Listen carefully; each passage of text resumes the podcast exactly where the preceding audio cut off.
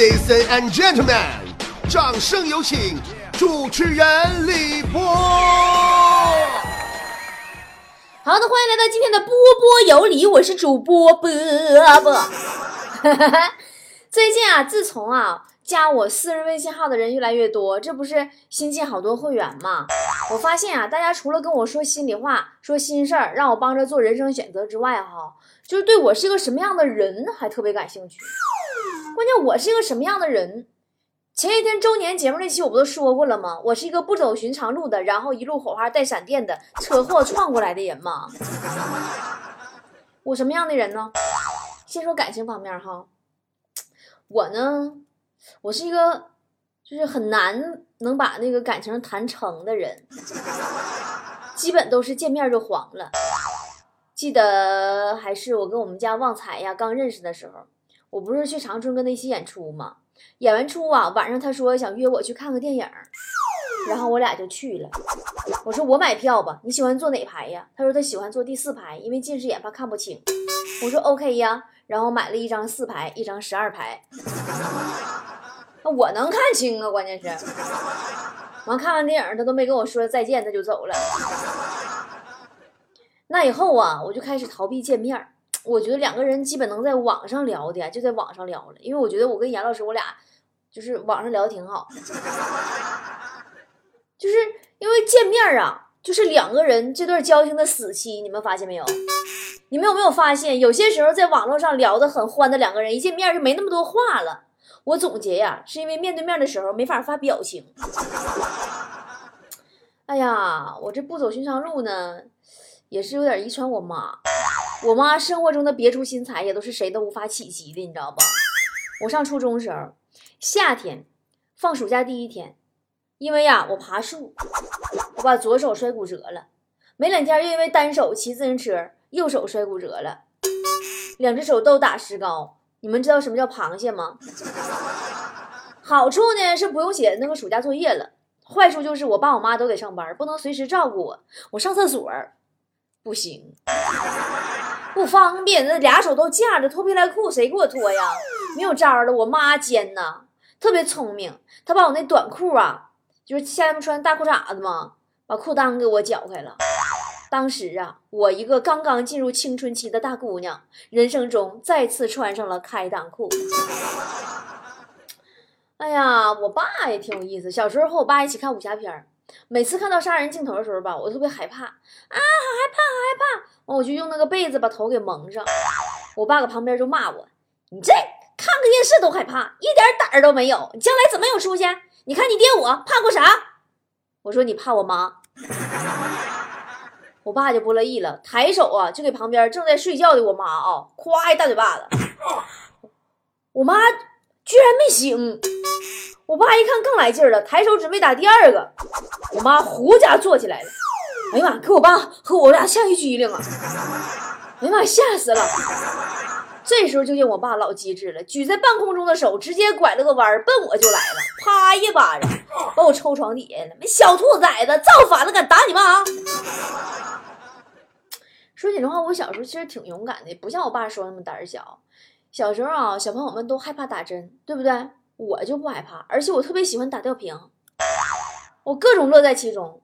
那时候也就是四五岁的时候吧，我妈有一回做家务，我搁一边就闹：“妈妈，妈妈陪我玩，妈妈，妈妈陪我玩。”我妈没空搭理我呀，就说：“那妈妈给你打针好不好？”“好呀，好呀，好呀。”然后我就各种好开心。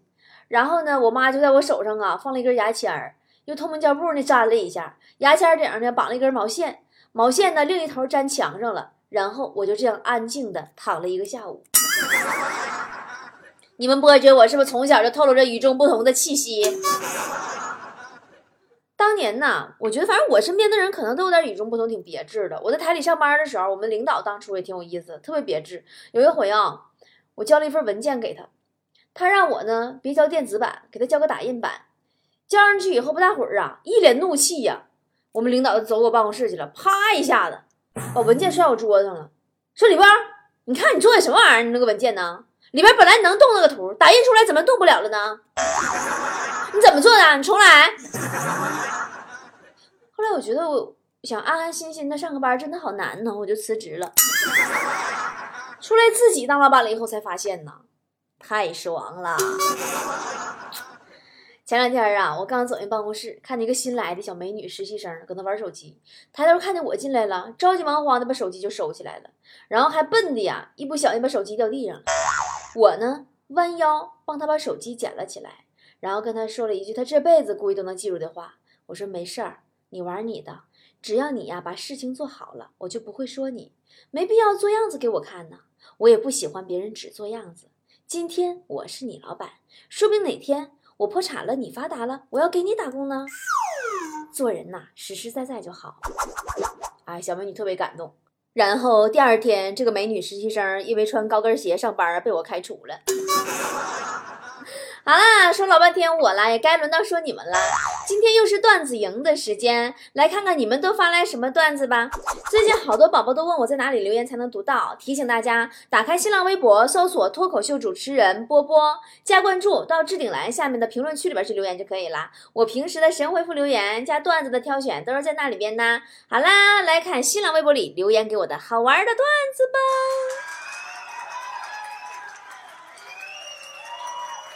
滚涛涛说：“暗恋楼下女神，用零食收买女神的小侄女，隔三差五的给我提供女神的情报。直到啊，我在楼下看见女神挽着一男子的胳膊，我特别愤怒，找到这个小小小侄女小萝莉。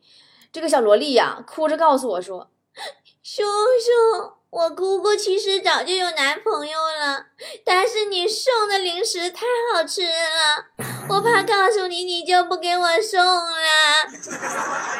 叔叔你别伤心了，实在不行等我长大了，我给你当老婆。你看孩子心多诚，好多男孩子呀追求女神的时候都有心理障碍，在这一点上你们真要跟人家强子学一学。强子的经验就是。接近一个高冷的人，不要正面的强攻，可以采取迂回的战术。他的女神养了一条哈士奇，于是呢，强子就有事没事就跟女神聊他的狗，教他怎么养啊，教他怎么喂呀，教他怎么遛啊。哎，女神也不排斥跟强子聊天，就这么的一来二去就熟了。终于有一天，女神跟强子说自己要出趟远门。让强子帮他养半个月的狗，还说只信任强子，强子好开心啊，还跟我们说呢，说你们看迂回战术是不是有效果了？后来呀，女神临走之前来给强子送狗，强子问他去哪儿，女神说刚交了个新男朋友，跟男朋友去马尔代夫玩。啊，姆卡帕说今天去吃面，隔壁桌啊一中年女子。嘴里还含着饺子，走过来问我说：“处女要吗？”我当时惊了个呆呀！什么处女要啥啥玩意儿？阿姨，你当时啊，这个阿姨二话不说，把我桌上的醋给拿走了。啊，醋你要吗？啊，明白了。佩雷拉拉说，昨天晚上啊，在网吧上网，忽然后面来了三个男的，感觉呢有点不怀好意，把我叫到厕所。上了一个貌似领头的，给我发了根烟，我小心翼翼的接了过来，然后就听他说：“把刚刚那个网址写给我吧，就你刚才看那个。”哎，你说的烟哈，前段时间强子戒烟了，你们知道不？但是你们知道咋戒的吗？强子不是回北京了吗？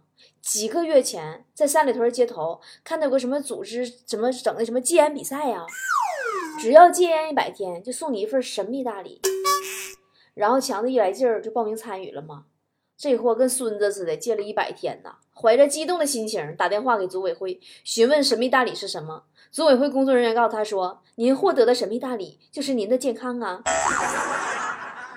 强子挂了电话就去买了包烟，抽了一根，冷静了一下。迷你版的大光说：“嗯，我爹挺喜欢吃桃的，但是家附近啊难得买到好的桃子。”之前买的都是尝一两个，剩下的动也不动，生生放坏了。前两天网购了一箱特别好吃的桃子，收到以后啊，他一吃特别满意。过一会儿我发现桃子连箱都不见了。原来呀，这老头子生怕搁在客厅里边热坏了，非常珍重的端到自己一天开十八小时空调的屋里，供在空调出风口下边了。不是你家没冰箱吗？我们家我爹也特逗，老可爱了。滴滴打车你知道不？最近下载那个滴滴打车那软件，学会滴滴打车了。每次啊打完滴滴，都很认真的给人评价，手指头一个一个一个戳星星点亮。从第一颗开始就戳。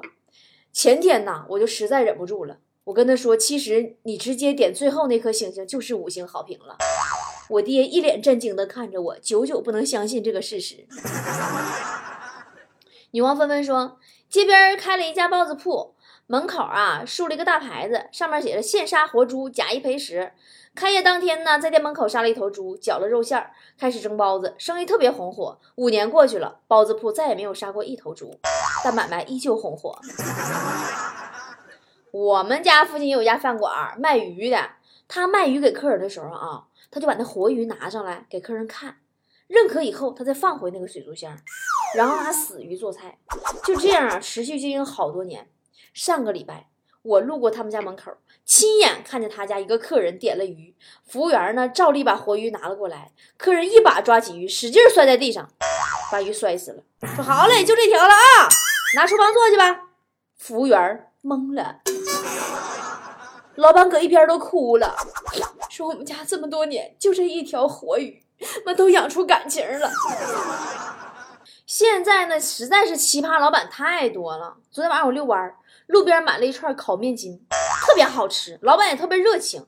我就一边吃一边建议：“我说老板呐，你这做这么好吃，你应该上学校边卖去呀，肯定能火呀，那小孩多呀。”老板说：“不行啊，我这不卫生，不能卖给孩子。”我听完真的，我感动的热泪盈眶。我说：“那你他妈卖给我呀？”啊，那你卖给我吃？那你宝宝说。给我装修房子的师傅啊，刚买了个新手机，刚准备下楼去吃午饭的时候，找不到自己手机了，急得团团转，一会儿怀疑这个，一会儿怀疑那个。我掏出手机递给他说：“你打一下自己电话吧，估计是丢哪了。”然后就听到一阵清脆的铃声从刚完工的天花板吊顶里边传了出来，当当当当当当，滴当当当当，当当当当当当，滴当当当当。拆吊顶吗？大丰收说：“嫌犯问，请问给女人钱犯法吗？”警察说：“不犯法。”嫌犯问：“请问给女人约会犯法吗？”警察说：“不犯法。”嫌犯又问：“请问给女人啪啪啪犯法吗？”警察说：“不犯法。”嫌犯说：“那请问不知道女人的名字犯法吗？”警察说不犯法，嫌犯说：“那我这几件事一起做，为什么抓我？” 我觉得你这嫌犯呢话有点多呀。李库佩罗说，高中的时候啊，有一次看日本片儿，说里边一个男的成绩不好，女老师叫他放学以后单独留下来给他补习，于是后来你们都懂的。于是我看完这个日本片以后啊，我也故意不学英语，结果我的英语成绩越来越差，但老师从来没有单独叫我留下来过。现在感觉当时的想法好幼稚，我们应该请个家教。当时，哎呀，别提了，最近可真有人请家教了。咱们邻居隔壁老王嘛，王哥呀，上个月出差一段时间，今天回家路上啊，买瓶水，到家门口呢，正好喝完了，就找个垃圾桶啊扔进去。这时候，一个经常在我们家这片捡垃圾的一个老大爷在搁那翻垃圾桶呢。老王走过去呀，把瓶子就递给大爷了。老大爷一看是老王，还挺客气，搭话。大爷说：“你老婆这段时间扔了好多条被撕烂的丝袜了。你看看一个水瓶子换来多么重要的情报。”柔软说。一朋友家长晚上碰到个阿姨，她有个女儿，九零后，本科毕业，月收入三千加，想找个本科男孩，八零后，收入一万加的，帅气挺拔，能赚钱，房子过呃过后过户 A A，房产证写女方的名，房子还得男方买，啊车子得男方买，啊日常开销男方承担。第二个小孩姓一定得跟女方姓。逢年过节必须在女方家过节，等等诸多要求。然后他问朋友妈说：“你家儿子多大了？”朋友妈淡定的说：“我家儿子不喜欢女人。”我在后面默默点了个赞。洪涛说，老婆的一些衣服啊需要手洗，洗的时候都会意外发现一些零钱，每次我都悄悄的藏起来，积少成多嘛。现在已经学会主动询问媳妇儿啊，有没有衣服要洗呀？直到今天早上，我看见他脱下衣服的同时，从裤兜里面拿出两个硬币，放在了上衣的口袋里，并顺手放在了洗衣篮里。唉，你们这些已婚男人呐！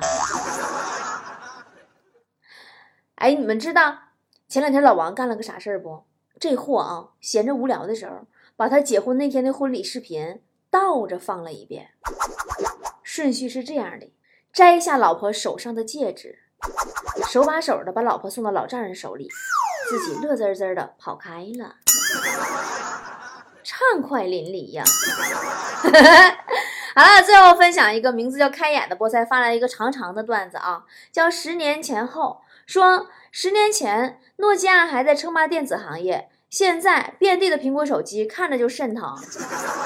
十年前小闺女们都是出水芙蓉，回眸一笑百媚生，现在遍地的网红脸全靠修图，有一种美女只能活在朋友圈里。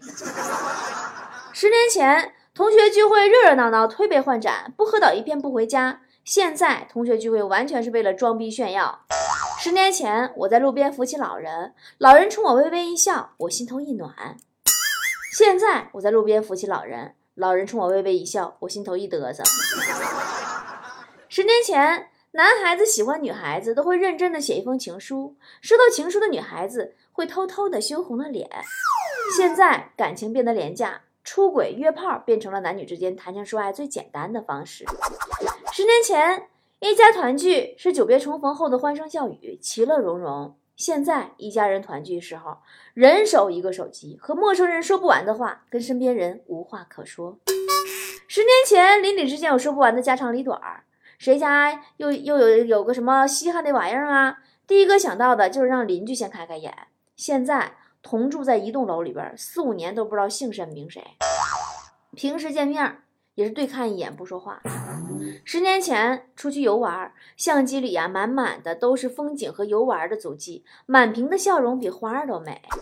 现在无论去哪玩，拍的照片一律都是以露为主，晒腿晒胸千篇一律。十年前电脑啊是胖的，我是瘦的，现在。电脑变成超薄的，我变成了加厚的。十年前，老婆惩罚老公最残酷的方法就是跪搓衣板、跪键盘。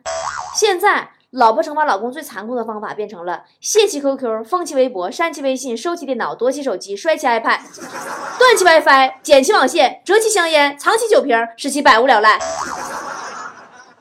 十年前，一个只能存二百条短信的手机呀，装满了幸福。恨不得呢让手机内存再大点儿。现在可以存无数条短信的手机呢，却再也没有了当年的幸福感。十年前打游戏完全拼团队合作，一款魔兽世界拼的是热血沸腾。现在打游戏完全靠装备，有钱就能做最大的赢家。十年前娱乐圈还没那么乱，超级女声啊红遍了全中国，第一次因为歌声喜欢一个人。现在今儿这个明星出轨。明儿那个明星吸毒，后天某某明星有私生子了，暴露隐私变成了炒作的重要环节。十年前，躲在书店里呀，能蹭一下午的免费阅读古龙啊、金庸的小说，满足了多少武侠的梦？现在电子书横行，各种网络小说占据了我们的生活。十年前，我们的生活也许不富足，但我们的内心幸福到爆表。现在。我们的生活更加的富裕，但内心世界却变得十分空虚。好啦，今天的波波有理之段子集中营就到这儿了。希望波波的声音能够让你空虚的内心世界跟从前一样幸福起来哟。for it to stay this good forever. Hand in hand, let's enjoy this time together. Nobody knows except for you and me. The feeling inside that's smiling so free.